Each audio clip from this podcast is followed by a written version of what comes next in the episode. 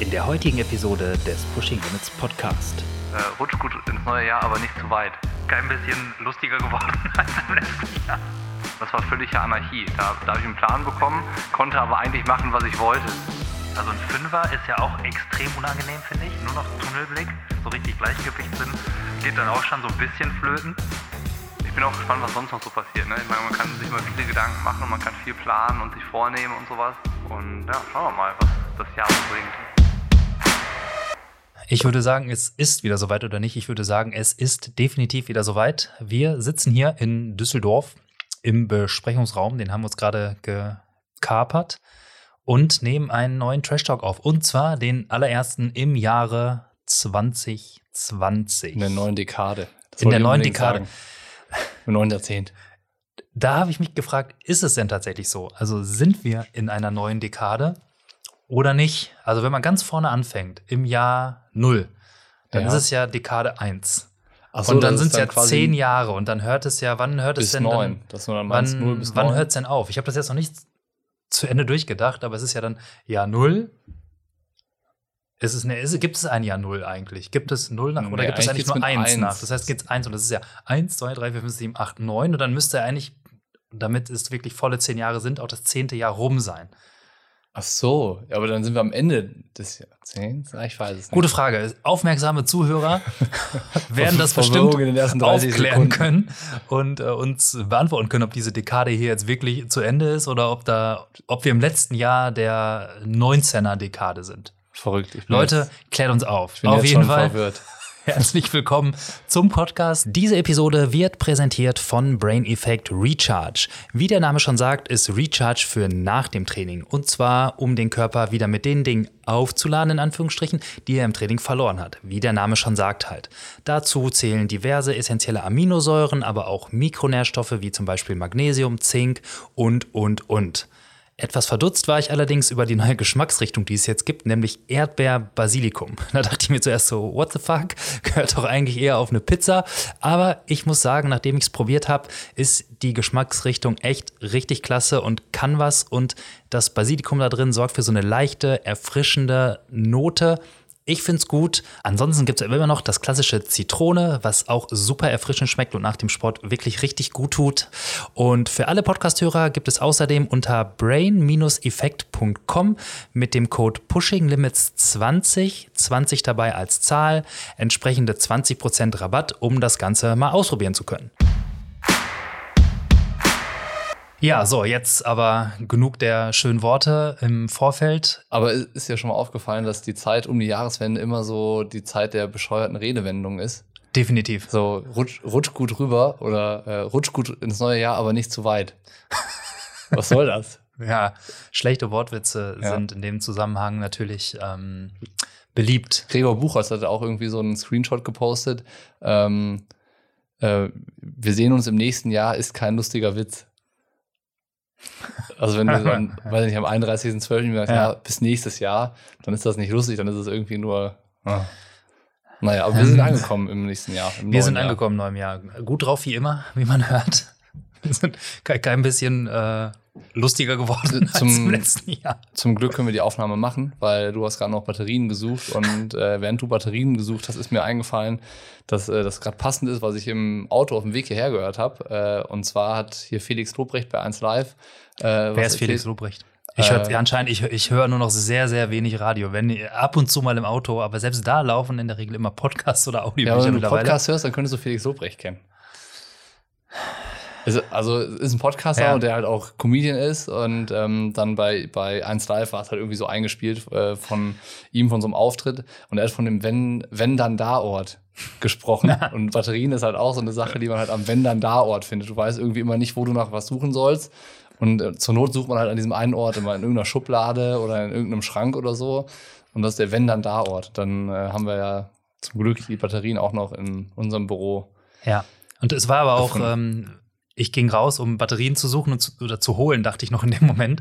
Und dann sagtest du, ja, vielleicht sind ja noch welche in unserem Mikrofon-Case, wo unsere Funkmikros für die Videos noch so drin sind. Sie sagte, nee, nee, äh, die haben wir letztes Mal schon gewusst, dann nicht. Und dann bin ich jetzt eine Viertelstunde rumgeturnt und habe hier im Büro äh, nach unseren Ersatzbatterien gesucht, die wir sonst äh, immer so für den Notfall für irgendwelche Mäuse, die per, per Funk oder Bluetooth funktionieren haben, nicht fündig geworden. Und dann habe ich doch noch mal in dieses Case geguckt mit unserem Mikrofon. Und du hattest natürlich recht, da waren sie. Und deswegen können wir jetzt äh, einen Podcast aufnehmen. Zum Glück. Worüber ja. wollen wir denn sprechen? Genau, das Jahr 2020. Ähm, ich würde sagen, wir fangen einfach damit an, weil auch wir versuchen ja sowas wie Sport zu treiben. Ja. Wie, wie geht's bei dir? Ich habe deinen dein, äh, dein, äh, Blog natürlich gelesen. Ja. Äh, alle, die ihn jetzt noch nicht gelesen haben, die müssen natürlich jetzt kurz Pause drücken, ihn jetzt lesen und dürfen dann weiterhören.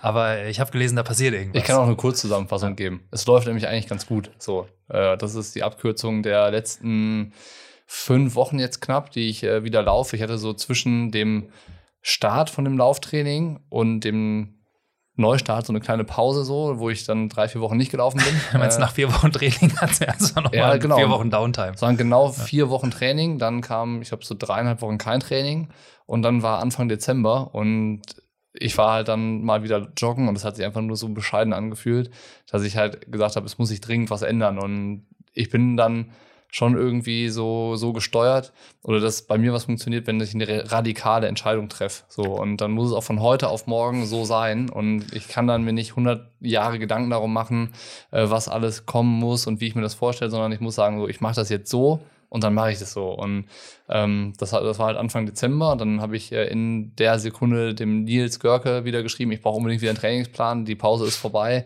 ich äh, muss jetzt laufen, der Marathon wartet auch nicht. Also April hört sich noch so weit weg an, ist es aber eigentlich auch nicht mehr.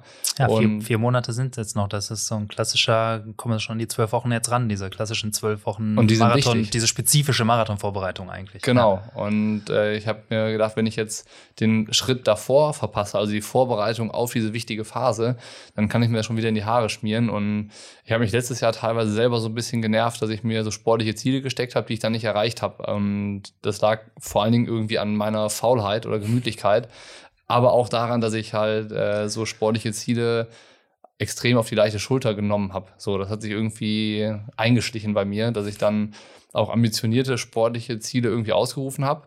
Und ich dachte immer, ja, das geht schon irgendwie. Ja, wie lange ist noch? Drei Wochen? Passt. Ja, ja. kriege ich hin. Dreimal laufen, so. dann wird das mit der Sub 240 schon was. Genau. Und ähm, da habe ich halt Anfang Dezember gemerkt, das ist nicht so. Ich kann nicht irgendwie hier nur rumhängen und weiß nicht, alle Viere von mir strecken und das Leben genießen. Ähm, ich muss was tun dafür, dass es halt klappt. Und als ich dann in dem einen Blog zum Trainingsstart halt gesagt hatte, ich möchte im April gerne die 240 laufen, kamen schon so ganz viele Kommentare zurück, ja, 240 ist ja ein Kinderspiel für dich und ähm, ist, ja, ist ja Quatsch, das schaffst du doch sowieso, das motiviert dich doch gar nicht. Und äh, das muss man halt mal richtig einordnen, weil ich habe halt auch eine gewisse Zeit jetzt fast ein Jahr lang keinen richtigen Sport getrieben und da geht halt auch einfach ganz viel verloren. Und ähm, von daher, ich muss mich richtig auf die Hinter Hinterbeine setzen, dass ich irgendwie im April dazu in der Lage bin, Richtung 240 zu laufen. Und da arbeite ich gerade dran, aber es funktioniert ganz gut. Also so hier und da ergeben sich gerade so die ersten Zwickerlein, aber alles irgendwie unter Kontrolle. Ja, Wie klingt, dir? klingt gut. Als du wieder dann angefangen hast, richtig zu trainieren, habe ich aufgehört. hatte ich, so, ich hatte auch so ein drei Wochen äh, Trainingsdown, sage ich mal, wo ich wirklich nur mega wenig Jetzt im gemacht habe. Im Dezember, ja. ja. Irgendwie auch bis ja, bis, bis kurz vor Weihnachten eigentlich. Und dann ging es wieder los. Die letzte, die letzte Woche war eigentlich jetzt so wieder die, wo ich so mal wieder richtig was auf die Reihe gekriegt habe. Das war richtig auf die Reihe heißt 50 Laufkilometer. Also ist jetzt auch noch echt überschaubar. Ähm, aber das fühlte sich dann schon wieder ganz, ganz okay an. Aber irgendwie hatte ich auch so eine Phase, wo irgendwie, ich war ziemlich platt, muss ich sagen, auch so vom Kopf her. Mhm. Und ähm, boah, da hatte ich dann, kam das Wetter dazu irgendwie und dann hatte ich einfach keinen Bock. Das ist eh, ja. ja. Ich kann mich dann über so die Situation, wenn ich keinen Bock habe, kann ich mich selber so ein bisschen hinwegtäuschen, indem ich mir halt einfach sage, du musst das jetzt machen. So, ne? dass ja, ich, dass aber, ich aber dafür brauche ich auch einen Plan. Und den habe ich ja im Moment nicht. Ja, okay. Wenn ich den habe, dann ist es so blinder Gehorsam. Das hilft dann definitiv. Deswegen wird es auch bei mir, glaube ich, mal irgendwann jetzt mal wieder Zeit für, einen, für einen Trainingsplan. Aber Triathlon oder Laufen? Das überlege ich mir noch. ich habe im Moment noch keinen Plan. Also Laufen auf jeden Fall, klar. Das ja, ähm, gehört dazu. Gehört, gehört dazu und ist, glaube ich, auch erstmal das, äh, das Ding. Ich habe immer noch diesen Marathon unter drei Stunden, der irgendwann mal fallen soll. Deswegen äh, steht das auf jeden Fall relativ weit oben auf meiner Wunschliste. Mhm. Ähm, aber trotzdem will ich auch äh, mal wieder einen Triathlon machen. Ja. Und ich weiß noch nicht, was und wo und auch sicherlich kein Ironman und ähm, nichts, äh, wo ich 15 bis 20 Stunden die Woche für trainieren müsste, weil das nicht möglich ist, aber ich auch nicht will im Moment. Äh, aber irgendwas findet sich schon. Aber irgendwas findet sich schon. Ist ganz interessant. So der Plan kommt ja immer von einem Trainer und äh, ich habe es mir jetzt letztens gedacht. Ähm, Im Moment kriege ich einen Plan von Nils Görke und der ist so relativ wissenschaftlich aufgebaut oder halt ähm, erschließt sich mir auch total, was ich da machen soll. Und da fällt es mir auch total leicht, ähm, den umzusetzen, weil es so nachvollziehbar alles ist. Bei äh, vorher oder Anfang letzten Jahres hatte ich die Trainingspläne noch von den Pro Athletes aus Köln. Ähm, da war das alles fast nur wissenschaftlich und mir zu weit weg. So, das habe ich dann irgendwann, äh, habe ich mich schwer getan, damit das dann umzusetzen. Und davor also hatte ich die Trainingspläne von Fares al-Sultan anderthalb Jahre lang und das war völlige Anarchie. Da, da habe ich einen Plan bekommen, konnte aber eigentlich machen, was ich wollte. Ne? Das war egal. Also wenn der stand, lauf 6 mal 1000, konnte ich entscheiden, laufe ich die jetzt in vier Minuten oder in drei Minuten zehn. Das war egal.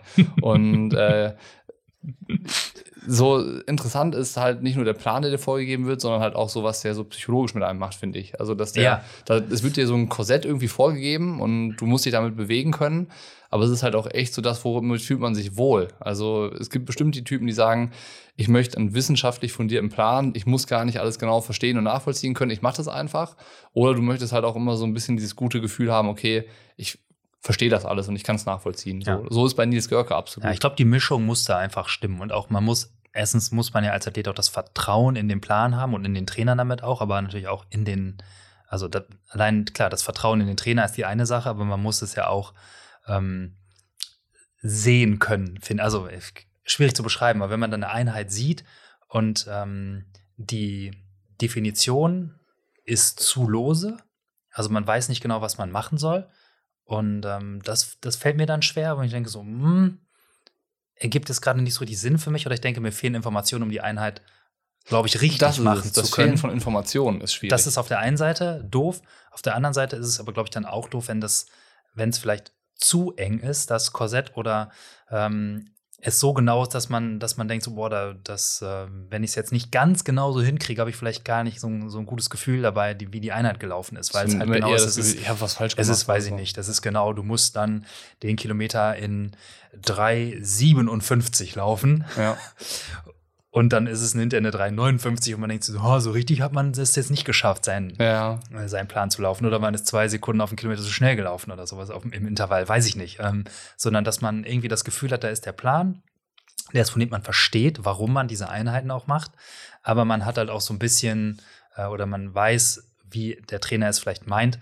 Und ich weiß, damals bei Mario war es immer so, zum Beispiel standen dann da Intervalle drin, weiß ich nicht, ne, 10 mal 800er mit 200 äh, Metern Traben, Pause, bla, stand da, so ein relativ, als Abfolge kennt man das, aber mhm. da ist dann natürlich dann die Tempoangabe drin, wo ich dann eigentlich aber auch wusste, er schreibt da irgendwas rein, wo er weiß, dass ich fünf Sekunden schneller den Kilometer laufe, weil ich halt so bin. Ja, dass, ja. wenn ich sehe, da steht, lauf höchstens 4,15 auf den Kilometer.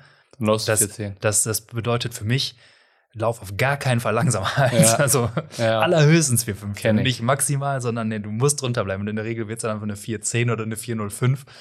Und eigentlich, wie äh, dumm das, das eigentlich ist. Ne? Natürlich, das ist komplett Psychologie Bullshit. Aber äh, das weiß der Coach. Und äh, dann. Gut, wenn er es weiß. Ja, ja, genau. Und dann sind die Pläne halt so geschrieben, dass es dann trotzdem passt. Aber äh, irgendwie so dazwischen muss sich sowas bewegen. Und man muss auf jeden Fall, finde ich, ein gutes Gefühl auch dabei haben. Erstens mit dem Trainer und zweitens auch mit dem Plan, den er schreibt, dass man weiß, man sieht das, man weiß, was damit gemeint ist, man weiß, was man zu tun hat. Mario hat übrigens eine neue Athletin. Daniela Aha. Bleimehl trainiert jetzt bei ihm. Ach, ja, guck mal. Kam irgendwann um rund um Weihnachten. Habe ich noch gar nicht mitgekriegt, ja. Ja, ähm, dass, dass sie jetzt bei ihm ist. Sie hat dann irgendwie jetzt die letzten Mo neun Monate sich alleine mhm. trainiert, so irgendwie mit ihren Beratern. Genau, halt das, hatte ich, das, hat, das hatte ich ja mitgekriegt auch, ja. Ähm, und auch eine erfolgreiche Saison ja. gehabt, gute Rennen gemacht, äh, in Rot ein starkes Rennen gehabt, Hawaii war ein starkes Rennen, neunter Platz. Aber jetzt dann hat sie selber auch gesagt, nee, sie möchte die Verantwortung wieder so ein mhm. bisschen abgeben. Eigentlich interessant. Das ist halt dann auch so ein, äh, so ein Wechsel auch bei, was heißt interessant, was auch bei den Profis, sondern gerade bei den Profis, äh, dass äh, diese Trainerfluktuation irgendwie so da Ja. ist. Ja, ich glaube, dieses mit dem sich selbst einen Plan schreiben, das geht, wenn gerade alles passt. Wenn Mhm. du im Kopf voll auf der Höhe bist und äh, du gerade das Selbstvertrauen hast und auch die Zuversicht da rein und so die, das Selbstverständnis, dass du weißt, was du gerade brauchst. Aber das ist aus meiner Erfahrung zumindest auch nicht immer da, gerade wenn es halt dann mal äh, knackig wird. Und Ähm, ich glaube, das ist auch irgendwann, äh, löst sich das wieder auf. Also Mhm. du hast wahrscheinlich über einen Zeitraum von ein paar Monaten das Gefühl, okay, das bringt mir was, ich komme damit, ich kann mich über Wasser halten. Und irgendwann kommt aber auch der Punkt, wo du dich hinterfragst, ja, könnte ich nicht auch besser sein, Mhm. wenn mich jemand Ja. betreuen würde, der mich auch Sachen trainieren lässt, auf die ich selber nicht komme. Oder wo mir das, äh, weiß ich nicht, techn techni die technischen Mittel dafür fehlen, für irgendwelche Diagnosen oder so. Äh, Diagnostiken, nicht Diagnosen. Ähm, und ja, aber ist interessant. Und ähm, Ja, aber ich habe es auch schon, weiß nicht, gefühlt hunderte Male geschrieben in irgendwelchen Blogs. Eine der allerbesten Investitionen, wenn es darum geht, ambitioniert Sport zu machen und da was für sich selbst erreichen zu wollen, ist die Investition in einen Trainer. mhm. Immer noch aus meiner Sicht immer noch die fast sinnvollste Investition nach einem paar Laufschuhe, was man braucht, aber noch vor einem fancy Fahrrad, noch vor, keine Ahnung, noch vor dem Bikefitting, noch äh, vor dem Aerotest sowieso, noch vor ganz vielen, vor der teuren, teuersten Garmin Phoenix, was weiß ich, würde ich Geld für einen Trainer ausgeben. Ja, das ist am sinnvollsten investiert auf jeden Fall. Ja. Wenn du, wenn es dir darum geht, da Leistungsfortschritte zu erzielen und nicht nur irgendwie geiles Material zu haben oder so. Ja, definitiv. Dann, und ja, interessant zu hören. Ja. Auch bei Patrick Lange hat sich da was getan. ne? Björn Geßmann. Ich hatte vorher noch mit, mit Björn geschrieben sogar und äh, hatte ihm gesagt so, boah, keine Ahnung, wer den Job übernehmen will. Aber er hat sich nicht in die Ja, Karten ich sag mal, also ich, ich, ich bin da ja auch nicht so nah an den Leuten dran wie du und wenn ich das von, von außen jetzt mal so ein bisschen äh, beurteile, ähm, irgendwie äh, war schon ein bisschen komisch, wie das auch kommunikativ gelaufen ist, muss ich sagen. So dieses dann die Ankündigung, ja, ich trenne mich von Fares und äh, äh, überlege jetzt mal, wer mal Trainer wird. Äh, davor aber auf Hawaii dann auszusteigen, bei Björn, an der Stelle bei Björn ins Auto zu steigen. Björn ist zufällig da, ähm, steigt dann ins Auto, dann trennt er sich zwei Wochen später ungefähr von Fares oder drei, was weiß ich. Ja. Äh, sagt, er sucht jetzt aber erst nein, er hat noch keinen neuen, er geht jetzt auf die Suche. Und dann zwei Wochen später ist doch klar, es wird Björn Giesmann. Äh, denke ich so, oh, irgendwie, das Ja. fühlt sich rund, fühlt sich das nicht an, was da jetzt kommunikativ passiert ist. Aber Also es kann ja Hey. genauso gelaufen sein, also es kann ja tatsächlich alles kann. so sein, aber wie du sagst, dann ist ja eine Frage der Kommunikation, äh, wie, wie geht man damit um und so. Ich meine, Ja. dem muss man sich ja bewusst sein, dass das so ein äh, Unverständnis hervorrufen kann, wie du es gerade beschrieben hast, Ja. dieses ich kann es nicht richtig nachvollziehen und so. Unverständnis ist übertrieben. Es hat für ein leichtes Schmunzeln auf jeden Fall bei mir gesorgt. Und ich Ja. finde es aber, also für Björn freut es mich. Björn ist ja ein super Typ, richtig guter Trainer. Ja. Ähm, ich bin gespannt, was er und macht. ich bin gespannt auch, weil ich glaube, dass das Potenzial ist absolut da. Äh, Ja, und den, den wissenschaftlichen Background, ich meine, du hast gerade von Faches Trainingsplänen erzählt, aus deiner Erfahrung. Das Ähm, wird ja was Björn, ganz anderes sein. Björn ist ein absoluter Fachmann, Ja. top, ein Top-Sportwissenschaftler mit richtig Plan. Ähm, ich bin gespannt, wirklich. Also im, Voll. jetzt gar nicht irgendwie wertend oder irgendwie mit der, mit der Hoffnung, dass das vielleicht nicht gut geht oder sonst was, sondern wirklich äh, Überhaupt nicht. Nee, es wäre ja spannend Ja, zu sehen, was, was cool. es halt äh, bewirken kann irgendwie oder was halt auch ein Trainer machen kann mit äh, einem ganz anderen Ansatz. So, ne? Ich glaube, ähm, wo- wozu Patrick in der Lage ist, sportlich, haben, hat man gesehen. Ne? Man gewinnt nicht aus Zufall zweimal Hawaii. Ähm, und das hat funktioniert mit einem Coaching, wie gesagt, was bei Fahrers sicherlich eher so Anarchie gleicht, wo du halt alle Freiheiten genießt. Ähm, und bei Björn, ich habe jetzt bei ihm noch nie trainiert, aber ich stelle es mir anders vor. Also, dass es da schon irgendwie strukturierter ist, geregelter, äh, engere Vorgaben gibt für die Trainingsbereiche und so. Mal gucken, was daraus wird. Ja, also gar auch damit Stubbs ist sicherlich eins der Institute, die halt, äh, ich sag mal, das mit am meisten, äh, wie sagt man, Renommee, Renom äh, Renommierteste? Renom eines der renommiertesten sportwissenschaftlichen Trainingsinstitute im Ausdauersport, so gerade im Triathlon. Also da mache ich mir jetzt mal da keine Sorgen, dass er da wirklich top beraten ist für sportwissenschaftlich. absolut. Definitiv. Absolut. Ja. Ja. So Wir sind wir das. dezent abgeschweift. Ich, ich überlege gerade, wo wir waren. Die Frage war, wie läuft dein Sport gerade? Ja, das läuft gut, genau, hatte ich gesagt. So die letzten äh, vier Wochen laufe ich wieder. Jetzt am Sonntag 10 Kilometer äh, Test beim Ratinger Neujahrslauf. Da übrigens beim Ratinger Neujahrslauf, habe ich das schon mal erzählt, dass da meine Triathlon-Karriere angefangen hat. nee.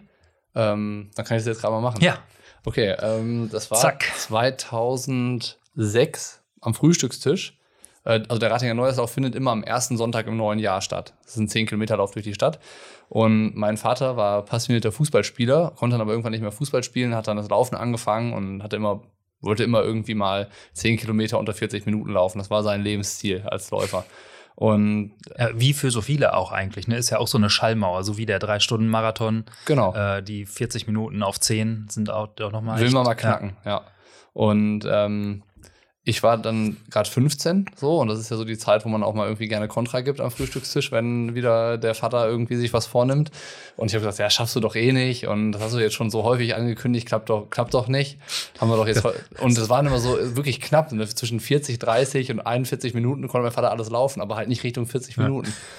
Was wolltest du sagen? Also das erinnert mich daran, dass mein Vater auch gerne am Frühstückstisch irgendwelche äh, Challenges ausgerufen hat, äh, die so jetzt.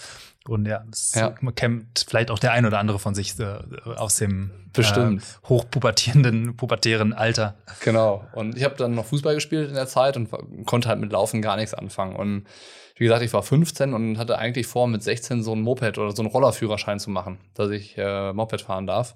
Und das fand, fanden meine Eltern nicht so toll. Und ähm, dann habe ich aber gesagt, so ja, und wetten, wenn ich mitlaufe beim Neujahrslauf, ich laufe bestimmt sogar noch schneller als du, habe ich dann so provokant gesagt. Der so, nee, schaffst du nicht. Dann hat sich das so hochgeschaukelt so ein bisschen. Und am Ende waren wir halt da bei dem Wetteinsatz, wenn ich äh, mitlaufe und es schaffe, schneller zu laufen als er, dann darf ich diesen Moped-Führerschein machen. Das war der Wett Wetteinsatz. und deshalb bin ich natürlich auch entsprechend motiviert an den Start gegangen. Und ähm, bin am Ende die 10 Kilometer in 38, 42 gelaufen, so. Als Fußballer kein. Ja, nicht so schlecht Und für den ersten Zehner. aber ich, ich konnte damit gar nichts anfangen. Also außer, dass ich wusste, dass mein Vater mal unter 40 Ja. Minuten die 10 Kilometer laufen will, hatte ich keine Ahnung, was, ob das jetzt gut oder schlecht war. Und bin dann auch da ins Ziel gelaufen, hat mich eigentlich dann darüber gefreut, Ja. dass ich das geschafft hatte. Warst wahrscheinlich erster deiner Altersklasse oder erster der Junioren wahrscheinlich. Bestimmt, keine Ahnung, Ja. kann sein. Und ähm, dann war es aber so, dass äh, da der Georg Mantik auch war, das ist hier aus NRW halt so ein Triathlon-Coach, der auch viel Nachwuchsarbeit macht und äh, in dem Bereich super engagiert ist, der mich dann angesprochen hat. Wir kannten uns eben vom Fußballplatz, ich immer irgendwie mit den Mannschaften auf dem Platz gewesen und er mit den Sportlern auf der Tatanbahn oder auf der Laufbahn. Der so, ja, willst du nicht mal irgendwie zum Triathlon-Training kommen? Guck dir das doch mal an. Und ich dann so, nee, will ich eigentlich nicht. Aber dann war es so, dass in der Woche nach dem Neueslauf der Platz, Du musst jetzt aber noch aufklären, was war mit deinem Vater? der hat es nicht geschafft. Also der ist, der ist wieder nicht unter 40 Minuten gelaufen.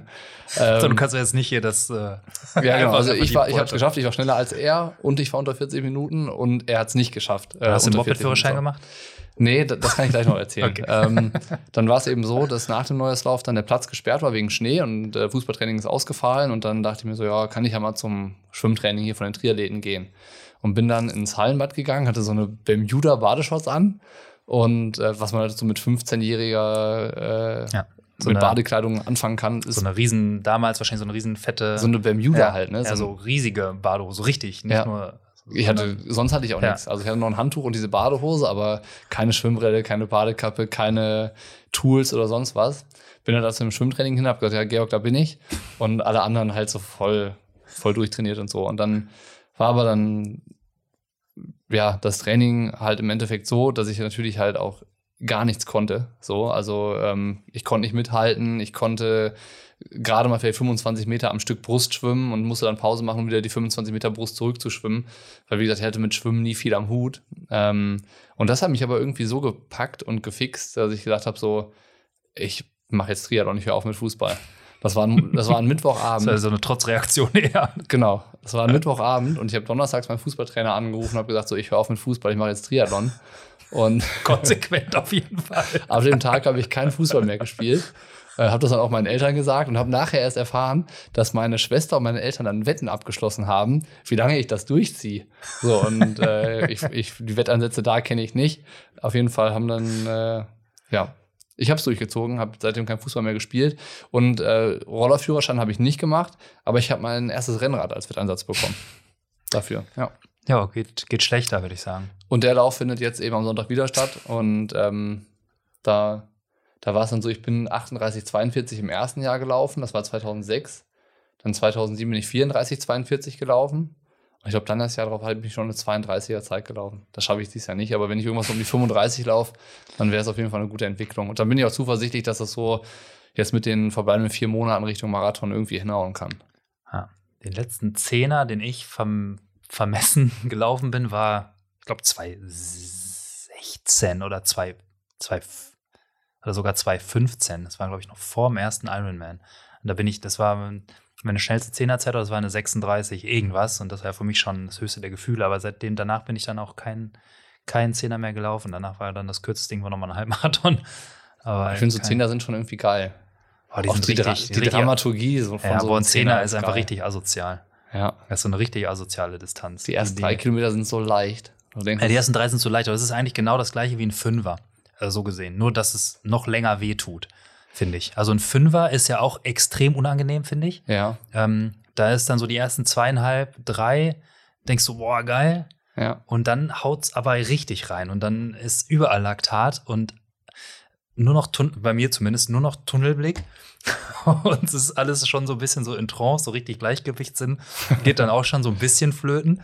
Ja. Äh, also, na, jetzt nicht, dass man da durch die Gegend torkelt, aber irgendwie ist man sehr nur noch auf dieses einen monotonen Bewegungsablauf, nur noch atmen, Laktat irgendwie im Griff behalten in den Beinen und so schnell laufen, wie es geht. Ich will aber bis nicht, zum Ende. man fünf Kilometer Lauf Ich habe das meistens dann, es war, weil wir in den letzten Jahren, ich glaube, dieses Jahr auch nicht, aber davor dann immer beim, beim B2-Run mitgelaufen sind mit ja, der Agentur ja. und da ist dann irgendwie 5,2 Kilometer oder so. Ja. Okay. Und das ist so unangenehm.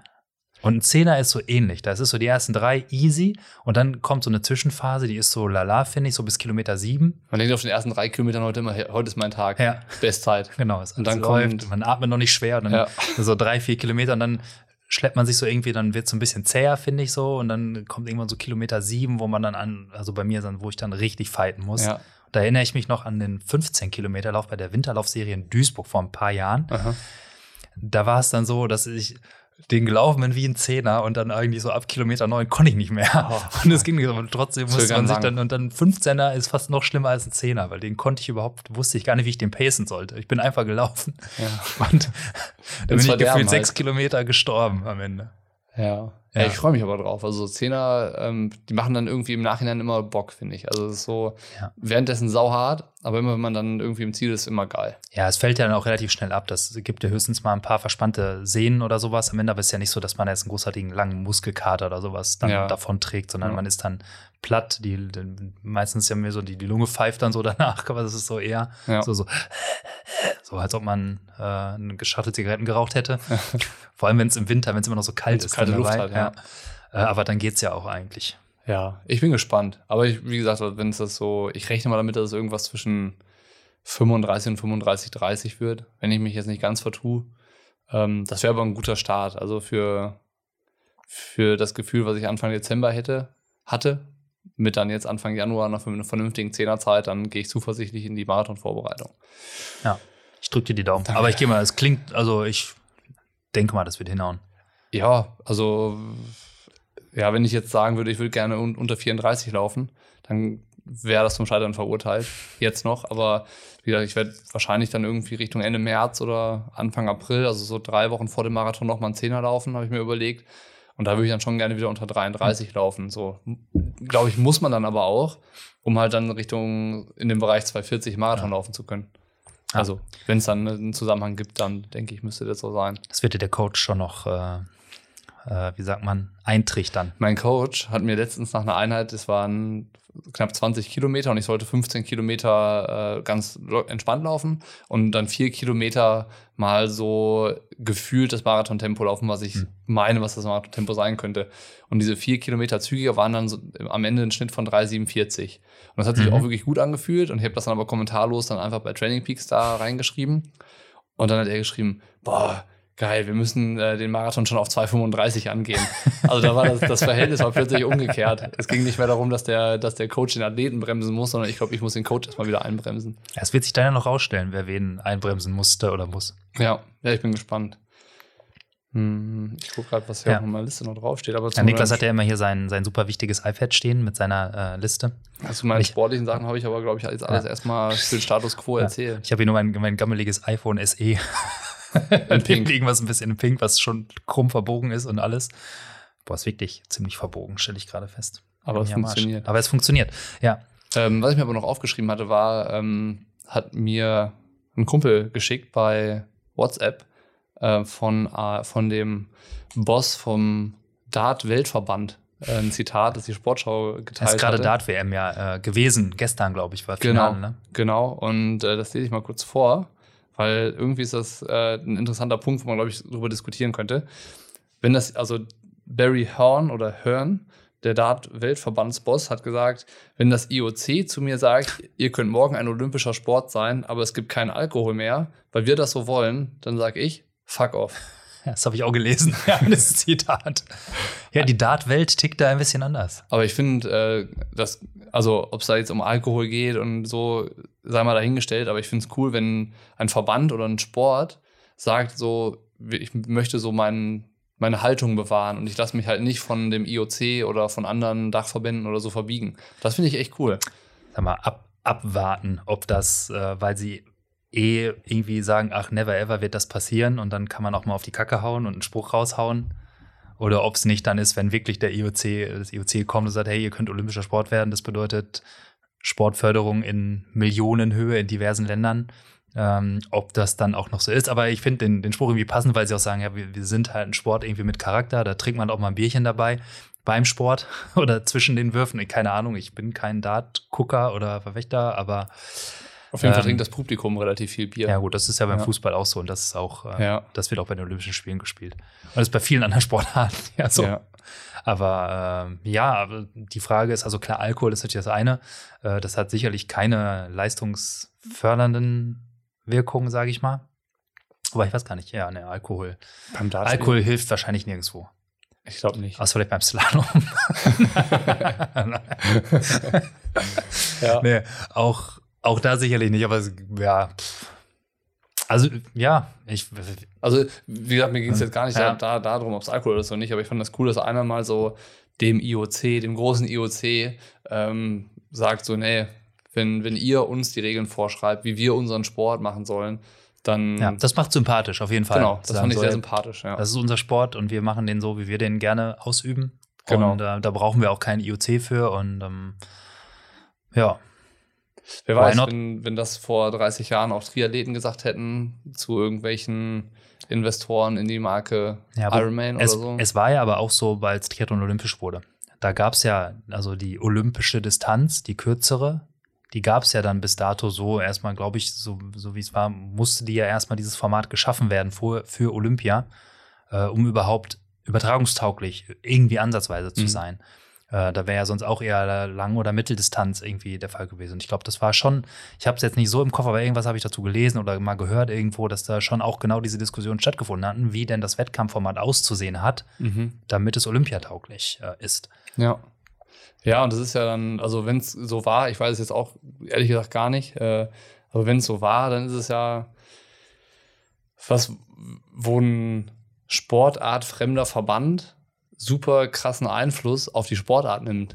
Ne? Ja. ja gut, aber das, der, so, das, das IOC ist ja kein Sportverband im Sinn, dem Sinne, dass es für irgendwelche Sportarten ist, sondern das ist ja, der sich koordiniert, ist ja das Event und Ja. sagt, hey, wenn ihr bei unserem Event dabei sein wollt, dann müsst ihr Das und das erfüllen. das und das erfüllen, weil es muss, weiß ich nicht, übertragungsfreundlich sein, es muss eingebettet werden können in unsere Berichterstattung, es muss äh, bestimmte Kriterien erfüllen, damit die für sich sagen, wenn man es jetzt mal rein, sag ich mal, businessmäßig betrachtet, dass der Sport äh, so aufgebaut ist, dass er sich für die medial vermarkten lässt. Äh, da, bei allem äh, romantischen Getöse, den man oder Vermutungen oder Ideen, die da vielleicht im Hintergrund mal standen, ist es ja mittlerweile so, ähnlich wie es beim Fußball bei der FIFA ist, wenn es darum geht, es muss für die Olympischen Spiele muss ein Sportler bestimmte Bedingungen erfüllen, äh, um vor allem um neu aufgenommen zu werden. Bei historischen Sportlern ist es vielleicht noch mal ein bisschen anders.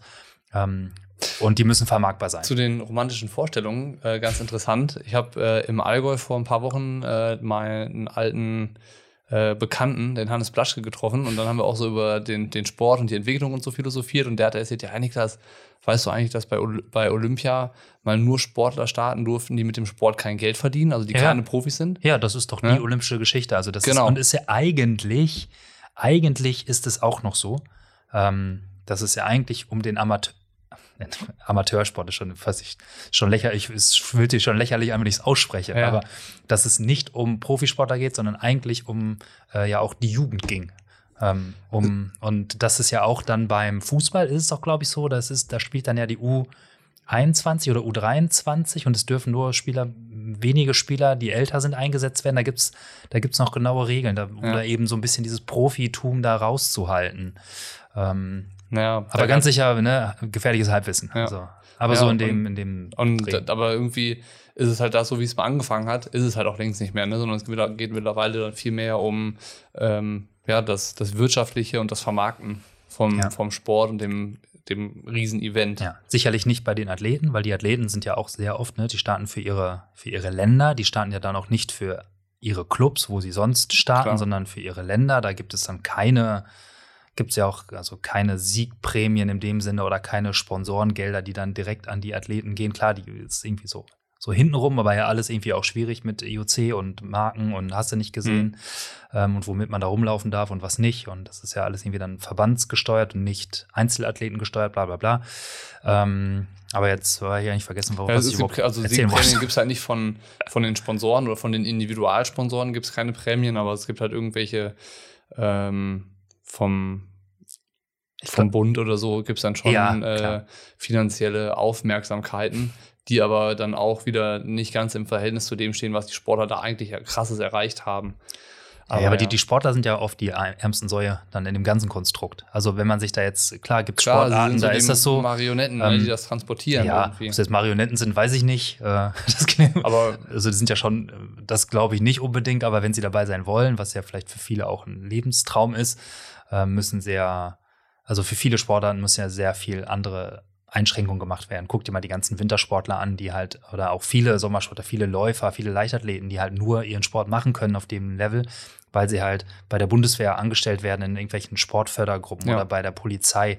Ähm, wer kann denn da schon einfach nur Sportler sein und dann vom Sportlersein leben und ohne diese Förderung vom, vom Bund dahinter auf irgendeine Art und Weise oder von irgendeiner Institution? Gerade in, in, in diesen Sportarten, weiß ich nicht, Rodeln, ja, ne, Rudern. Skeleton. Ähm, also äh, Ja. von daher ist es jetzt ja, das ist nicht die ruhmreiche äh, oder ruhmreich vielleicht, aber nicht die finanziell äh, lukrative Seite des Sports. Die gibt es nur in wenigen ja. Sportarten. Und ja selbst, also auch im Triathlon ja genauso. Guck mal, die paar, die Handvoll Triathleten, die davon äh, leben können oder gut leben davon, können. Genau, die Gut sagen können, können, die ja. können, die können, die verdienen so viel Geld, dass sie wahrscheinlich den Rest ihres Lebens auch davon noch zehren können. Mhm. Kannst du wahrscheinlich an einer Hand abzählen. Vielleicht an zweien. Ja, also in Deutschland sind es wahrscheinlich irgendwie wirklich ein paar Leute und weltweit dann, weiß ich nicht, ein paar mehr. Ich glaube, weltweit wahrscheinlich nicht viel mehr, Ja. weil die Top-Leute mit alle aus Deutschland, fast alle aus Deutschland kommen. Das stimmt. Ja. Ja, Ja, aber spannendes Thema und ja auch so ein bisschen vielleicht so der Bogen äh, 2020, äh, Olympischen Spiele in Tokio. Mhm. Äh, wird auch für uns ein Thema werden. ja, wir fliegen aber nicht nach Tokio. Nee, wir fliegen nicht nach Tokio, aber wir werden uns mit den Themen beschäftigen wollen. Genau, weil es ist ja auch irgendwie was, was äh, so ein bisschen für uns die Freiheit ausmacht, die Pushing Limits uns schenkt, dass wir uns halt nicht zwangsläufig nur mit Triathlon auseinandersetzen müssen, sondern halt auch mal hier und da über den Tellerrand, wenn sich's anbietet, äh, hin, hinwegschauen können. Und Auch wenn nicht. Auch, auch wenn nicht. Aber wann wäre es ein besserer Anlass dazu als, als Olympia? Und äh, da haben wir uns auch ein bisschen schon Gedanken zu gemacht, hoffen noch, dass sich das eine oder andere dazu noch ergibt. Aber da wollen wir halt auch mal schauen, was gibt sonst noch so in der, Tri Ja. äh, in der Triathlon-Welt, wollte ich schon sagen, in der Ja. Sportwelt. Ja. Ich habe äh, da eine ganz konkrete Frage, die ich beantworten will in diesem Jahre mit dem Aufbau hin zu den Olympischen Spielen. Und zwar, welcher Sportler oder welche Sportler sind die besten Ausdauersportler? Welche Sportler sind die besten Ausdauersportler? Und da ist erstmal die Frage, wie äh, misst man das überhaupt? Also sind es. Was sind die das, Kriterien, Das sind ja. die Kriterien. Sind es Triathleten? Sind es Marathonläufer? Sind es Ruderer? Sind es äh, Radfahrer?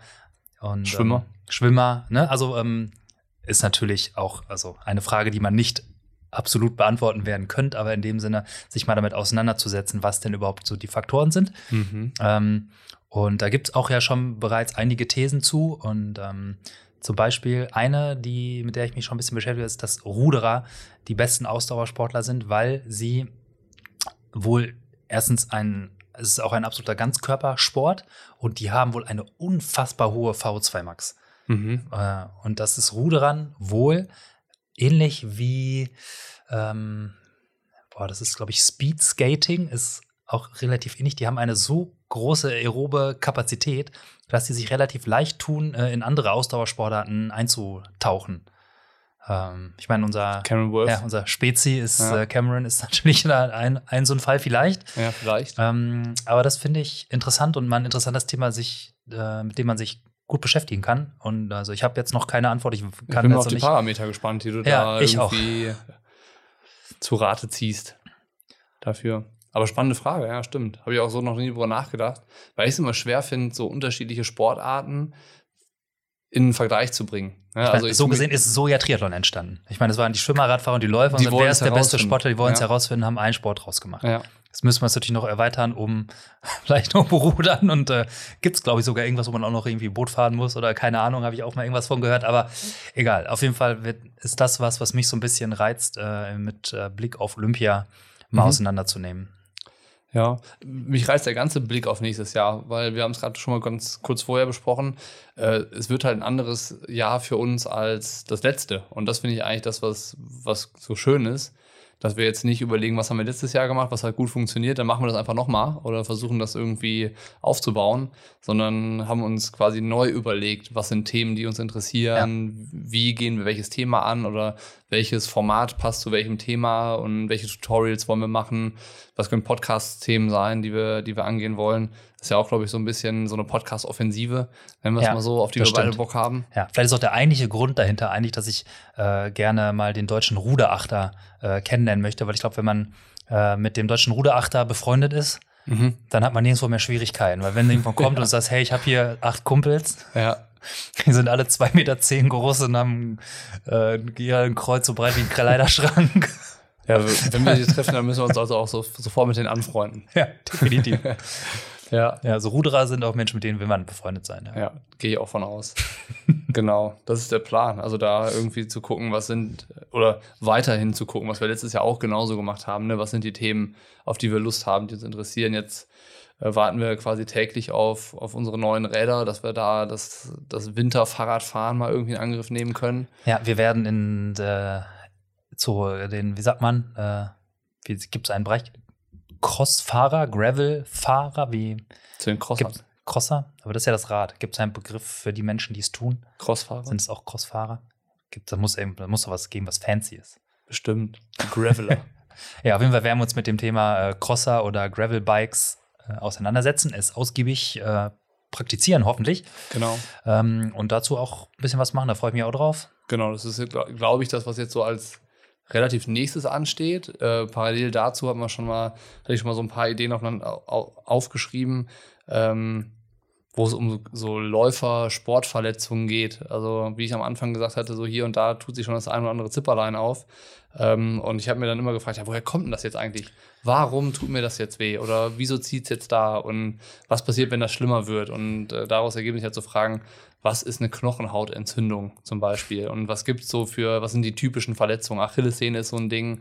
Du hattest mit dem Fersensporn schon zu kämpfen.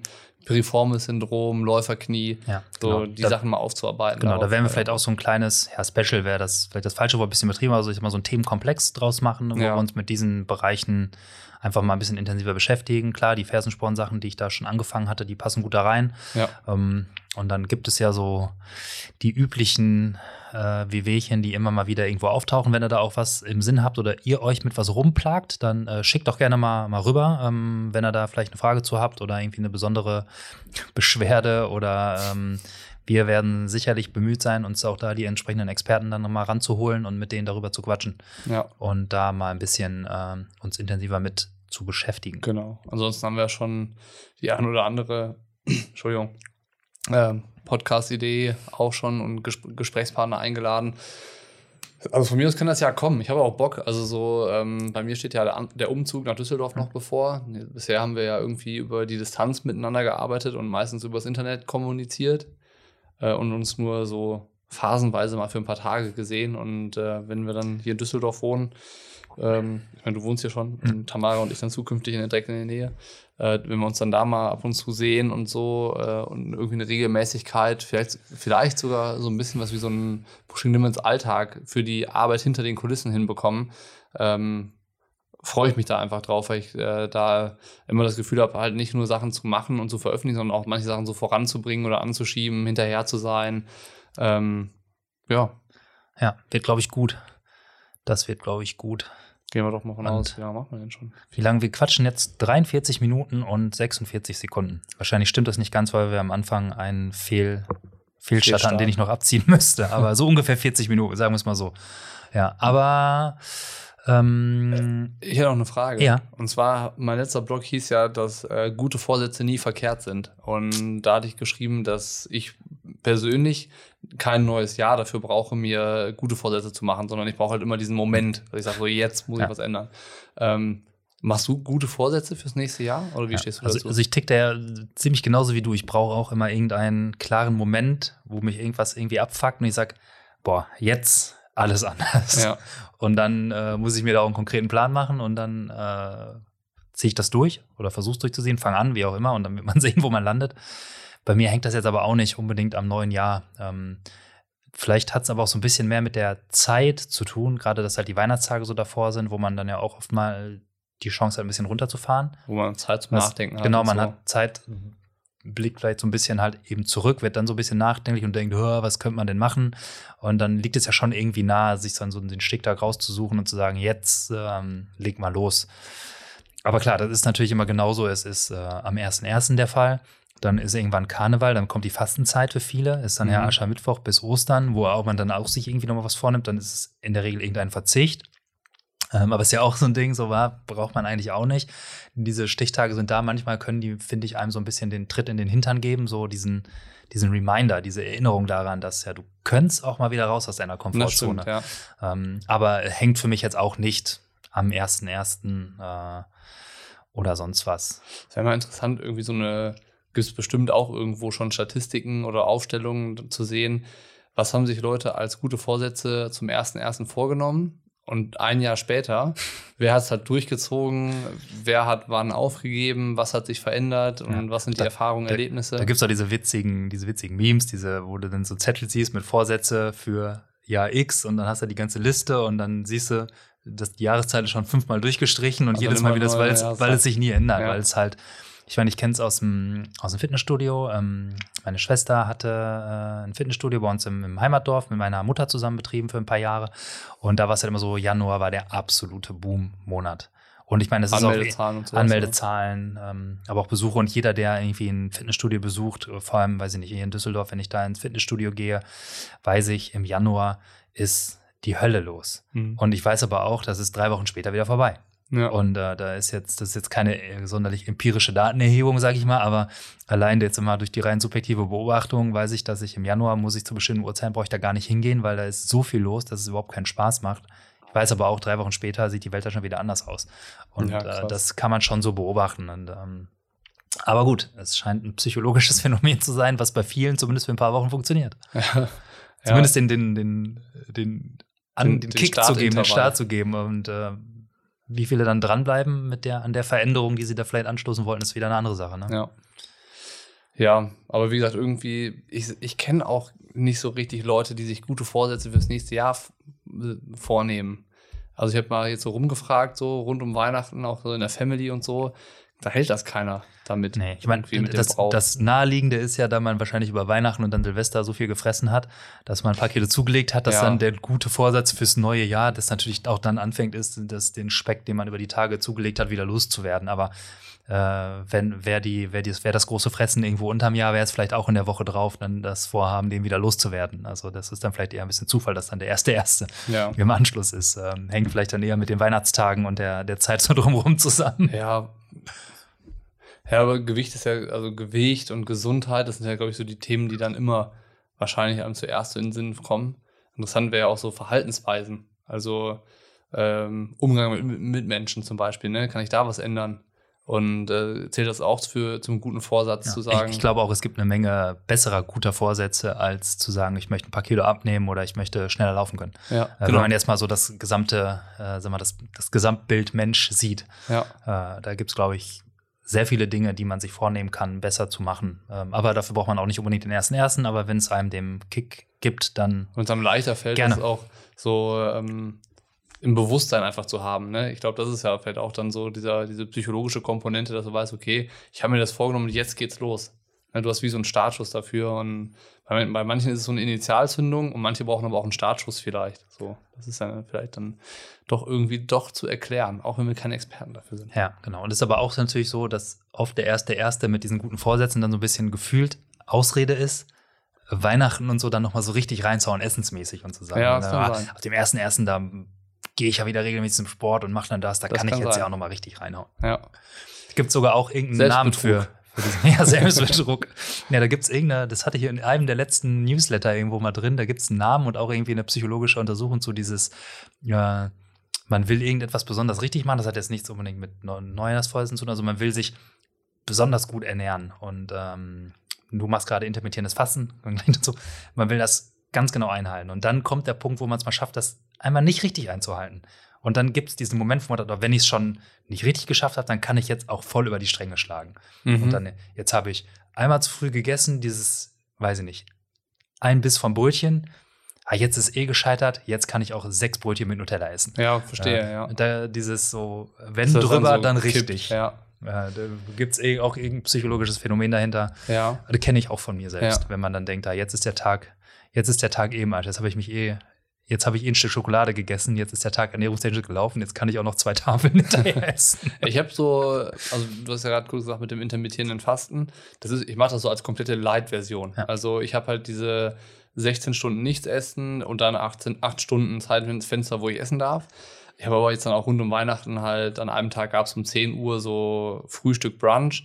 Dann habe ich, normalerweise fange ich erst um 12 Uhr an zu essen. Dann habe ich jetzt an dem Tag aber nicht gesagt, jetzt warte ich halt so, sondern habe dann ähm, um 10 Uhr mitgegessen, ganz normal, habe aber halt dann um 18 Uhr Schluss gemacht mit Essen und habe halt versucht, so dieses Fenster halt so ein bisschen variabel Ja. zu halten, dass es halt auch immer noch gesellschaftstauglich ist, weil ähm, ich finde es auch irgendwie ungemütlich dann, wenn du dann so dich da so abkappelst und sagst, ich sitze zwar mit am Tisch, ich trinke auch einen Kaffee oder so, aber ich will noch nichts essen. Ähm, das das habe ich versucht, so locker zu halten.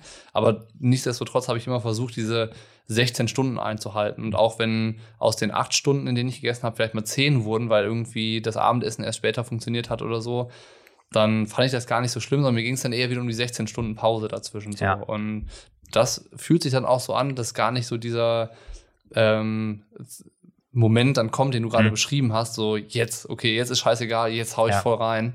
Ähm, so diese, ja, wie nennt man das, Lockerheit, Freiheit, so sich selbst noch zu geben.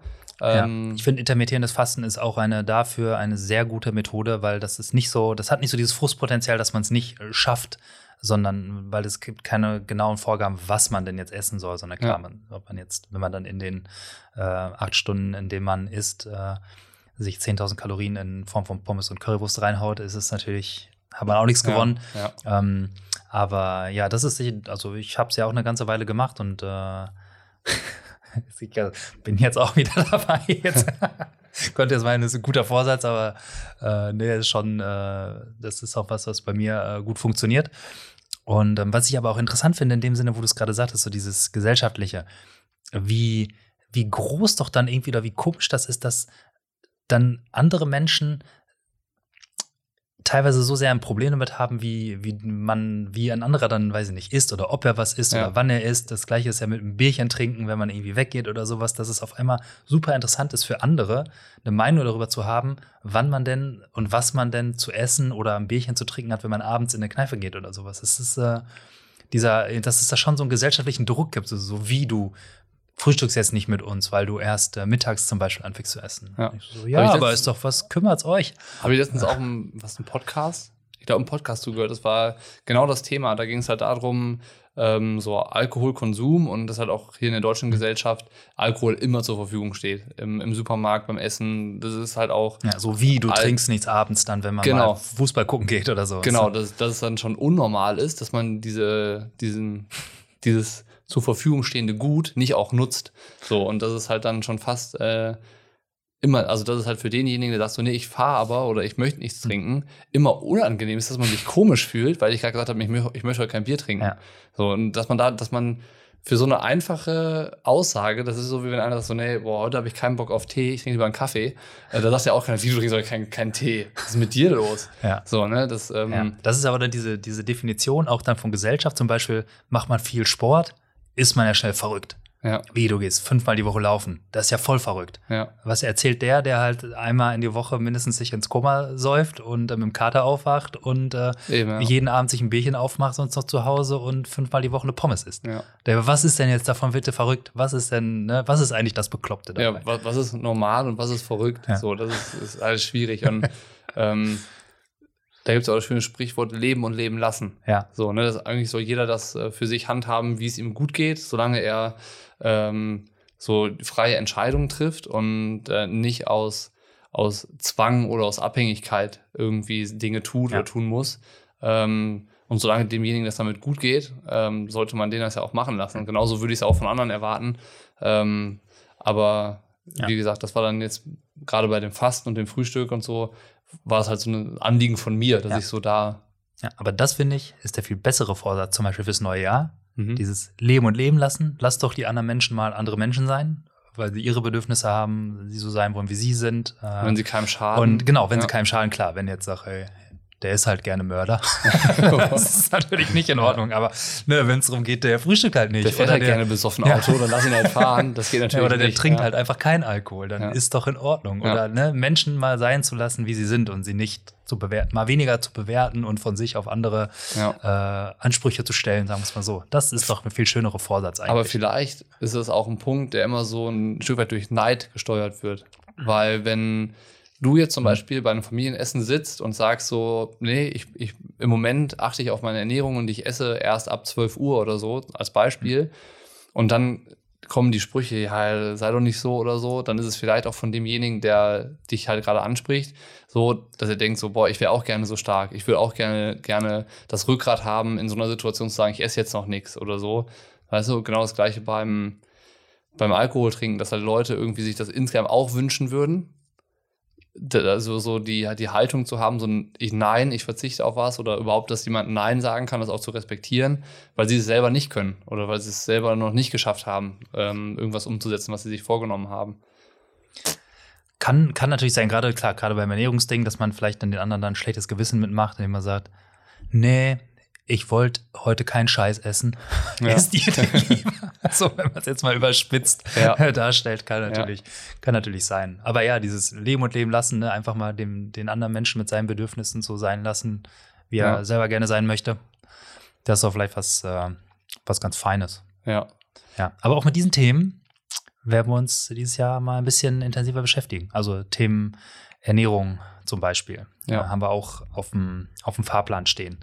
Äh. Gerade intermittierendes Fasten, was ja auch, ne, da gibt es große wissenschaftliche Basis dahinter, äh, was das bewirken kann, wie das auch zusammengeht mit Sport und wie man es dann dosieren kann. Da haben wir auch äh, die entsprechenden Experten an der Hand und da wird einiges kommen. Gesundheit hatten wir gerade schon kurz angesprochen. Ne? Gesundheit So im Allgemeinen, genau. Sportler, Gesundheit dann so ein bisschen. Und Genau, dazu wird auch allgemeine Fitness gehören, äh, Krafttraining. Ähm, ja, mich interessiert auch da immer sehr viel, was so das ganze Thema Sport mit dem hormonellen Umfeld so macht. Mhm. Es ist ja nicht nur ein Frauenthema, sondern auch irgendwie äh, bei Männern, ne, gerade Ausdauersportthema, irgendwie äh, Testosteronproduktion oder halt äh, Wachstumshormone oder was, was macht das generell mit dem, mit dem Körper, mit den Hormonen, die ja eigentlich alle unsere Stoffwechselprozesse irgendwie steuern. Ähm, und warum ist es dann so wichtig, auch entsprechendes Krafttraining zu machen und was kann das bewirken im Positiven sowie im Negativen? Das ist ein guter Äh, Punkt. da gibt es richtig viel auf Ja. jeden Fall. Weil ich da hat Tamara das in ihrem Trainingsplan gehabt, als sie sich da auf Hawaii vorbereitet hat. Nach längeren Läufen sollte sie noch leichtes Krafttraining Mhm. machen, um diesen Hormonfluss ähm, zu steuern irgendwie. Ich habe es nie verstanden, aber vielleicht. Ja, gut, äh, Frauen sind natürlich noch mal, noch mal anders ähm, äh, betroffen, sage ich mal, Ja. weil die natürlich da, da noch mehr dranhängt äh, mit, mit Östrogen und, äh, und so weiter und so aber fort. spannend. Also würde Ja. mich in dem, also würde mich davon unabhängig interessieren, ob, ob ich jetzt Mann oder Frau bin, weil es einfach spannend ist, ne? Was, oder auch zu erfahren, okay, wie ist es bei Frauen und wie ist es bei Männern, wie funktioniert dieses Thema Sport mit, mit Hormonen und so. Ja, aber was Welchen natürlich Einfluss hat generell. Das, welche ja. Abhängigkeiten. Ja, und da gibt es ja auch super vieles, was geschlechterübergreifend einfach funktioniert. Und das ist Genau. halt auch zum Beispiel auch das Thema, irgendwie, weiß ich nicht, Cortisol, also Stresshormone oder äh, was, wie funktioniert das überhaupt? In welchem Zustand wird welches Hormon ausgeschüttet, damit der Körper überhaupt in der Lage ist, äh, sich zu regenerieren oder halt sogar Hyperkompensation zu betreiben und sich zu verbessern. Das hat alles irgendwie mit den Hormonen zu tun. Und ich glaube, da äh, es gibt viele super spannende Sachen. Ja. Nee, das ist gut. Dann bin ich aber gespannt. Davon Ja. wusste ich jetzt auch noch nichts. Siehst du? Ja, ich hatte ja gesagt, ich wollte auch mal meine Themen alle so aufschreiben, aber ich habe es bis heute noch nicht geschafft. Aber das wird auch in der, in der nächsten Woche jetzt unbedingt erfolgen und dann Ja. ja, werden wir das so zusammentragen. Aber Niklas hat seine Liste schon rübergeschickt und das, das für den Januar und dachte ich, oh, okay, das. und die ist immer so lang, lang eher nach dem ersten Quartal. Ja, aber aber es muss halt das- auch gemacht werden. Ne? genau. Dann ist ja immer die Frage, was, was nimmt man sich vor und passt es dann wirklich in diesen Zeitraum oder verschiebt sich dann auch einiges noch nach hinten? Mal gucken, was jetzt Ja. von der Liste wirklich stattfinden wird. langweilig wird's nicht. Nee, genau. also nicht Zum für Glück uns nicht. und nicht für, nicht für alle, die es interessiert, äh, was den Konsum dieser Inhalte angeht. Genau. Also es geht los in ein, in ein neues, in ein anderes Pushing Limits Jahr und äh, darauf freue ich mich wirklich sehr. Und ähm, ich bin auch gespannt, was sonst noch so passiert. Ne? Ich meine, man kann sich immer viele Gedanken machen und man kann viel planen und sich vornehmen und sowas. Äh, aber gerade wenn man irgendwie kein festes Konstrukt hat und keine Deadlines, wie es bei uns ist, sondern wir halt auch so immer agieren können, was, wenn aktuell was passiert, ähm, dann ist es natürlich auch einfach immer interessant zu erfahren, was kommt denn, was wir jetzt nicht auf dem Schirm haben. Und ja, schauen wir mal, was Ja. das Jahr so bringt. Definitiv. Ja, klar. Technologiekram, Gadgets werden natürlich weiterhin auch eine Rolle spielen. Das wird nicht einer, weggehen. De, einer deiner Testberichte hat mich letztens vom Kauf einer Apple Watch abgehalten. Ja, hast du gerade schon kurz angeteasert. Und dann Ja. habe ich gesagt, aber der ist ja schon drei Jahre alt oder so. Und das war die Apple Watch Series 2. Ja.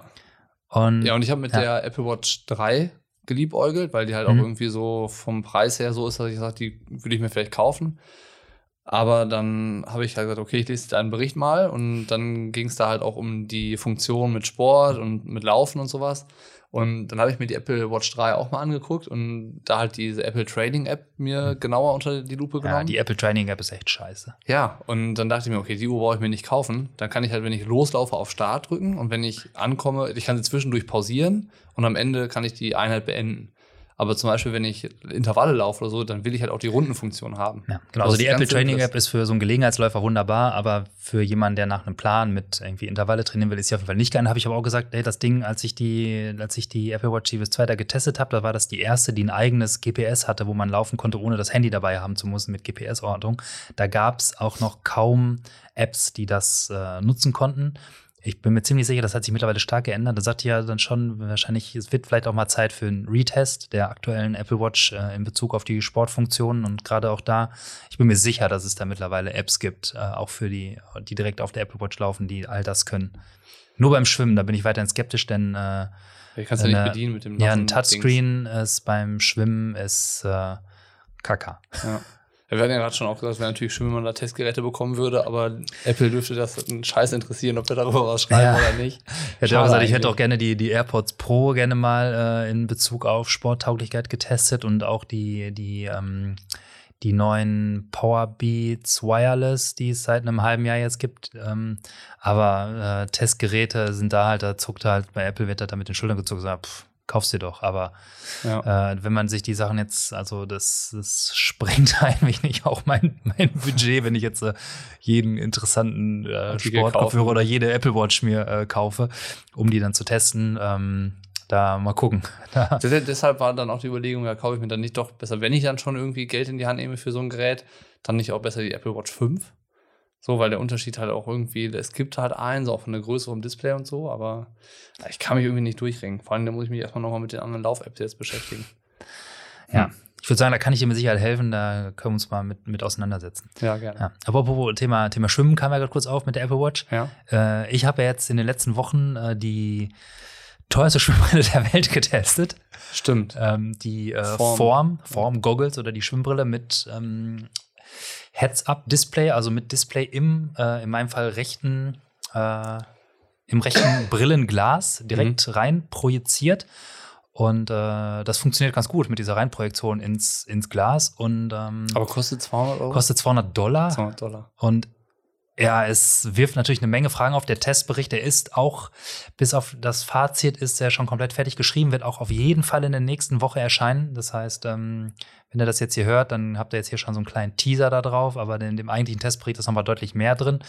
Und ähm, ich sag mal, ich habe das Ding irgendwie unter zwei, drei, jetzt zwei bis drei Gesichtspunkten unter, unter die Lupe genommen. Einmal, ähm, wie gut ist das Ding als Schwimmbrille an sich? Also lassen wir mal die ganzen Technikfunktionen weg weil das wäre für mich so die Basis. Das Ding muss eine gute Schwimmbrille sein Ja. und dann müssen on top die digitalen Funktionen kommen. Ähm, und da ist so ein bisschen so als Schwimmbrille so, ah, wie ist das so? Man gibt 200 Euro, Dollar für ein Ding aus. Bei mir normalerweise hält eine Schwimmbrille keine Ahnung, ein halbes Jahr, dann ist irgendwann, also wenn ich zumindest zwei, dreimal die Woche schwimmen gehe, dann hält die ein halbes Jahr. Dann habe ich erste Abnutzungserscheinungen, dann ist schon, beschlägt die gerne mal schneller oder ähm, wird so, halt. Ja, die wird irgendwie, wird ein bisschen dull so vom, vom, vom Glas her, so dass es dann manchmal nicht mehr ganz so scharf zu sehen ist oder alles ein bisschen verschwommen. Ähm, und ja, das Ding nutzt halt ab. Das ist halt ein Gebrauchsgegenstand gewesen. Dann, sonst kauft man sie halt für 20 Euro eine neue, sage ich mal, oder vielleicht 30, wenn man eine fancy Brille hatte. Ja. Ähm, und da ist es natürlich mit 200 was anderes. Ähm, da bin ich noch ein bisschen skeptisch ähm, bei der Brille. Ähm, werdet im Testbericht aber auch so ein paar äh, Vorschläge von mir zu bekommen, was ich mir denn wünschen würde, was man damit vielleicht anstellen könnte. Aber, und das muss man sagen, die eigentliche Technologie, also da ist dann halt so ein Mini-Computer am rechten am rechten Brillengras mit dran. Der stört auch nicht beim Schwimmen, wirklich nicht. Und das Ding ist super akkurat. Das steckt jede Garmin dreimal in die Tasche, was die Messung der Bahn zum Beispiel angeht. Und es ist auch mit dem Display im Auge, also im Brillenglas, super praktisch. Das Ding ist super gut programmiert. Das zeigt einem immer das an, was man gerade braucht. Es erkennt die Wende automatisch, zeigt einem nach der Wende für ein paar Sekunden genau, wie viel lang man für die letzte Bahn zum Beispiel an Zeit gebraucht hat oder was auch immer man gerade dann in dem Zeitpunkt sehen will. Switcht nach ein paar Sekunden wieder runter auf die Gesamtdistanz und die fortlaufende Zeit. Macht man dann eine Pause am Beckenrand, zeigt es einem hochlaufend die Pausenzeit an, die man gerade macht, sodass man halt auch genau seine Abgangszeiten timen kann und so. Und es ist einfach super akkurat. Also ich ja. muss sagen, also das, das, da war ich echt, war ich echt beeindruckt von, von wie akkurat die, ähm, die Messung ist und wie gut auch. Und die App dazu ist auch wirklich gut, die es dazu auf dem Smartphone gibt. Ja. Bin gespannt, ähm, was da der Testbericht dann von dir her. Ja, ich glaube, es ist einer der längsten Testberichte, die ich auch bisher so geschrieben habe. Ähm, vielversprechendes Stück Technik, muss ich schon sagen.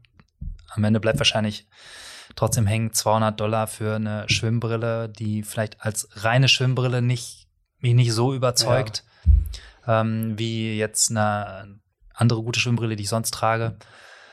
Ähm, aber mega interessant. Heißt nicht, dass man diese Brille haben muss, aber ich finde es einfach die Technologie interessant zu sehen, dass es sowas gibt, was Und du dir an die Brille packst oder in der Brille integriert ist, die die Messung so präzise macht, die sich mit dem Handy koppelt, wo du deine Trainings äh, mit absolvieren kannst, deine Intervalle ich finde es einfach interessant, wie sich da die Technik entwickelt und was irgendwie möglich ist. Und ja, wenn das heute noch 200 Dollar kostet als voll integrierte Schwimmbrille, vielleicht gibt es das halt in ein, zwei Jahren als äh, Ansteckteil für jede Schwimmbrille und dann hat man das ein Einmal-Invest und muss nicht, wenn die Brille durch ist, nochmal 200 Eben. Dollar ausgeben. Vielleicht ist das ja so der erste Schritt, so der erste Entwicklungsschritt, ja. der irgendwie dazu da ist, halt Erfahrungen einzusammeln von Leuten, die es dann mal benutzen und unabhängig davon, ob man es jetzt braucht oder nicht, oder der, ich finde den Preis unverhältnismäßig.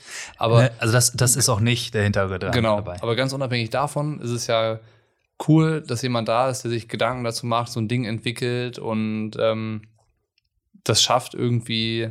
Ja, zeigen, was geht. Genau. genau. Zeigen, was geht. Machbarkeit äh, darlegen. Ne? Wenn genau. ich mich dran erinnere, vor x Jahren, als gerade äh, High Definition im Fernsehbereich überhaupt kam und dann kamen die ersten HD-DVDs damals oder Blu-rays mit HD und dann kosteten die ersten guten Blu-ray-Player oder die, überhaupt die ersten Player überhaupt kosteten deutlich über 1000 Euro. Mhm. Ja? Und wenn du jetzt überlegst, kriegst du so ein Ding für kein, was weiß ich, Blu-ray-Player habe ich schon seit Ewigkeiten keinen mehr, weil die Technologie jetzt für mich auch jetzt schon komplett überholt ja. ist. Aber jetzt kriegt man für ein paar Euro, kriegst du die Dinger hinterhergeschmissen. Ja, ne? Aber irgendjemand muss halt diesen ersten Schritt machen, Technologie entwickeln, die ist dann teuer. Äh, aber trotzdem ist ja super interessant zu sehen, was möglich ist. Niemand braucht eine 200 Dollar Schwimmbrille. Man, niemand wird dadurch schneller oder besser. Ja. Aber trotzdem ist es ja vielleicht etwas, was dann in der Masse irgendwann mal später in der Technologie so runtertröpfelt in etwas bezahlbares, äh, alltagstauglicheres. Genau. Äh, und dann wird es wieder spannend. Genau.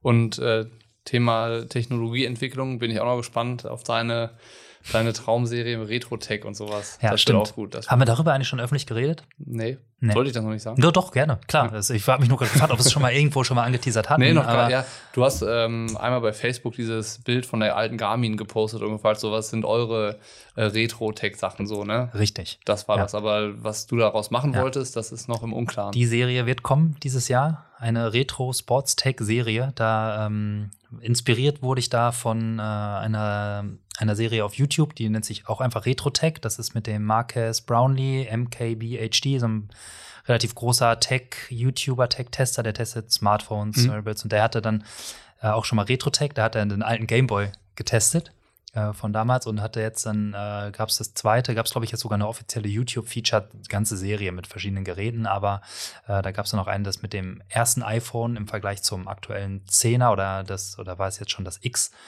ähm, das, äh, das 11, bin ich jetzt gar nicht sicher, auf jeden Fall ist es ja so, dass äh, gerade im Bereich Technologie man den Eindruck hat, dass jedes Jahr kommt irgendein Update von irgendwas, sei es die neueste Garmin oder sonst was, man denkt, "Hä, da tut sich ja nichts. Ist ja jedes Mal so ein kleines bisschen. Aber das stimmt nicht ganz, denn wenn man dann mal gleich vergleicht und mal das erste Modell rausholt und dann das aktuellste und dass man zwar sieht, dass von Jahr zu Jahr oft kleine inkrementelle Verbesserungen nur stattfinden, und wenn man dann das mal aufaddiert, dass man doch feststellt, verdammt, da hat sich eine Menge getan. Mhm. Und das äh, habe ich mir vorgenommen. Bin Ich habe da schon eine alte GPS-Uhr organisiert und dann mal zu zeigen, wie funktionierte Technik, als sie jeweils in ihrer ersten Generation war und wie äh, funktioniert diese Technologie in ihrer heutigen Generation. Mhm. Und das, äh, keine Ahnung, mit äh, einer GPS-Uhr, mit Fahrrädern vor allem auch, ne? also ein Rad, wie sich das verändert hat. Voll. Ähm, in verschiedensten Laufschuhe. Bereichen Laufschuhe, ne? Gewicht, Komfort, Haltbarkeit, Neoprenanzüge. ähm, Neoprenanzüge. Keine Ahnung, wie schwer der erste Neoprenanzug war oder was man damals so äh, getragen hatte. Helme wäre auch geil. Helme, ne, gehört ja so ein bisschen so zum Rad mit dazu. Ja. Ähm, da gibt es, glaube ich, so viel, wo es interessant ist, mal zu sehen, was denn wirklich so passiert ist Ja. ähm, in, über die Jahre. Genau. Und das wird auch auf jeden Fall dieses Jahr anstehen. Und das wahrscheinlich auch in Form von Video und Blog. Äh, Wäre zumindest so meine Traumvorstellung. Aber ja, also die Ideen gehen uns, glaube ich, nicht aus. Dieses Jahr. Definitiv nicht, definitiv nicht. Ich freue mich drauf ähm, und bin gespannt, wann wir loslegen. Würde ich auch sagen. Dann machen wir doch hier so mal den Deckel drauf. Wir quatschen jetzt auf jeden Fall knapp über eine Stunde. Wir können noch darauf hinweisen, Mhm. ähm, im Dezember, kurz vor Weihnachten, haben wir noch unsere Radtrikots bekommen. Die sind auch schon fleißig raus. Danke, danke, danke an alle, die da schon so viele Trikots bestellt haben. Ähm, und auch äh, glücklich mit den Trikots sind anscheinend. Äh, klar, wie immer, es gibt so ein paar Retouren und manchmal passt eine Größe nicht und so, aber alles absolut im Rahmen. Aber die äh, sind ja jetzt bei uns hier auf Lager und ein paar haben wir auch noch. Genau. Nicht mehr so nicht, mehr, viele. nicht mehr so viele. Also Herren M und Herren L und Damen L und Damen M sind sehr begehrte Größen und noch in ganz wenig Stückzahl da. Ja. Ähm, und generell sind auch, gibt es von keinem mehr als es von keiner Eine Größe haben wir, haben wir nichts zwei, haben wir noch nichts zweistelliges mehr. Also es geht äh, zur Neige, aber ein paar Ende gibt's noch. Also wer noch ein Trikot haben will, äh, gerne zuschlagen. Genau. Ansonsten haben wir auch noch ein paar Caps. Und Da könnt ihr auch noch zuschlagen. Wir arbeiten an neuen Sachen. Aber das haben wir sogar, das haben wir sogar schon im letzten Podcast vor. Ja, zwei genau, Monaten dass wir an neuen. Sachen arbeiten. Aber die kommen auch jetzt irgendwann mal. Die kommen auch demnächst. Ja, lasst euch überraschen. Von daher schlagt Ja. gerne zu. Das, äh, damit unterstützt ihr uns super, super direkt und ähm, dafür ein fettes Danke auch an alle, die schon zugeschlagen haben. Und dann machen wir da jetzt hier einen Deckel drauf, oder? So machen wir's. Vielen Dank fürs Zuhören. Genau, vielen Dank fürs Zuhören. Wenn euch dieses Gelaber hier interessiert, äh, dann empfehlt es gerne weiter oder klickt alle Abonnieren-Buttons, die ihr irgendwie klicken könnt. Und liken und Ja. hast du nicht gesehen. Und dann freuen wir uns darüber. Und ansonsten äh, wünschen wir jetzt erstmal auch ein gutes Jahr 2020. Genau. Hoffentlich hören wir uns jetzt im Podcast häufiger. Richtig. Also dann, ciao, ciao.